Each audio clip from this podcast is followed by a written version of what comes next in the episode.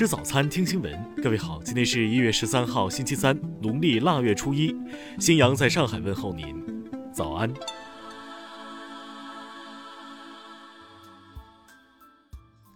首先来关注头条消息。美国联邦调查局近日发出警告，支持特朗普的团体计划在后任总统拜登的就职礼临近举行之时，在全美五十个州的首府和首都华盛顿发动全国武装抗议活动，届时恐再引致流血事件。据美联社当地时间十一号消息，两名执法官员披露了一份备忘录，备忘录指出，下周武装游行的发起者不限于支持特朗普的激进分子，还包括其他组织。国民警卫队局长霍坎森将军对此表示，警卫队正在研究全国各地的任何问题，以确保所有活动都在监视中。此外，本周将增派一万人，总统就职日再多派五千人，他们将携带防爆设备和武器，以应对再爆骚乱。听新闻早餐知天下大事。据国家医保局介绍。新冠肺炎疫苗费用主要动用医保基金滚存结余，不影响当期医保基金的收支，也不会影响人民群众看病就医的待遇。昨天，关于中央储备冻猪肉投放的通知发布，通知定于本月十五号组织开展中央储备冻猪肉投放竞价交易，投放数量三万吨。最高法昨天公布指导性案例，明确正当防卫如何适用。其中，对于多人共同实施不法侵害，部分不法侵害人已被制服，但其他不法侵害人仍在继续实施侵害的，仍然可以进行防卫。根据铁路部门发布的春运购票日历，除夕当天车票将于今天起售。受疫情影响，今年车票预售情况没有往年紧张。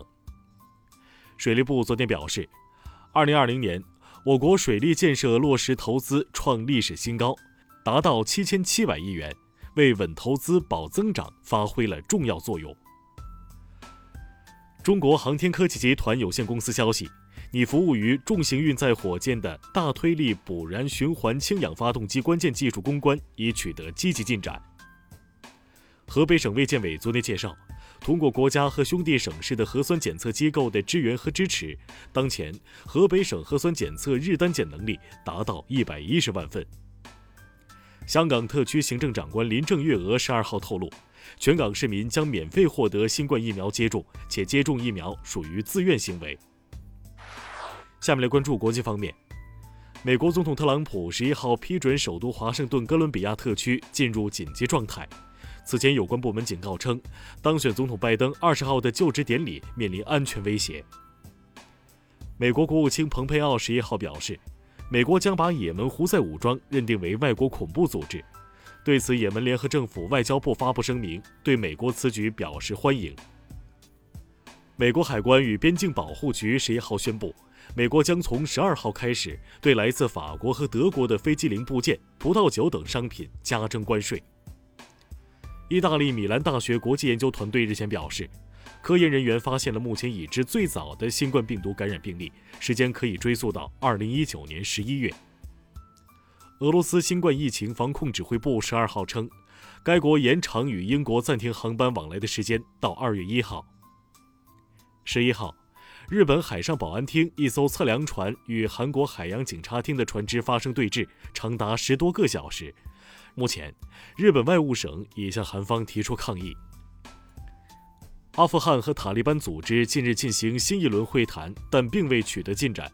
阿富汗方坚持将停火作为正式谈判的优先事项。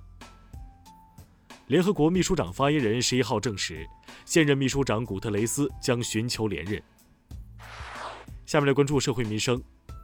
十号下午，山东西峡一在建金矿爆炸，致二十二名工人被困。事发后，企业存在迟报行为，目前救援仍在紧张进行中。福建漳州警方近日通报，当地副县长落水失联，刑侦技术人员已初步排除刑事案件，相关情况正在进一步调查中。近日，贵阳消费者买到蓝色香葱的情况受到广泛关注，当地市场监管局抽取香葱样品送检，得出结论，蓝色物质是波多尔叶残留物，危害风险极低。苏州市相城区日前发文，表示对留在当地过年的外地员工，按每人五百元标准给予企业补贴；春节在岗工作的，每人每天再补贴一百元。河北邢台警方消息，近日，该市信都区一男子拒不配合现行防疫措施，并殴打防疫工作人员，被行政拘留五天，并处罚款五百元。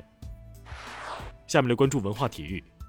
CBA 第二十九轮的比赛继续进行，江苏队一百零六比一百一十一不敌山西队，吉林队九十二比一百零五负于北控队。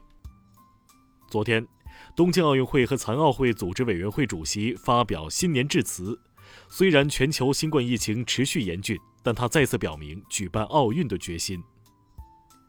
中科院昆明植物研究所昨天发布消息称。该所科研人员在西藏发现须弥四代琴、巴洛特利等四个中国新纪录种。中国动漫金龙奖组委会日前宣布，将永久设立蔡志忠漫画奖，用于褒奖在传统文化传承等方面取得突出成绩的作品或作者。以上就是今天新闻早餐的全部内容。如果您觉得节目不错，请点击再看按钮。咱们明天不见不散。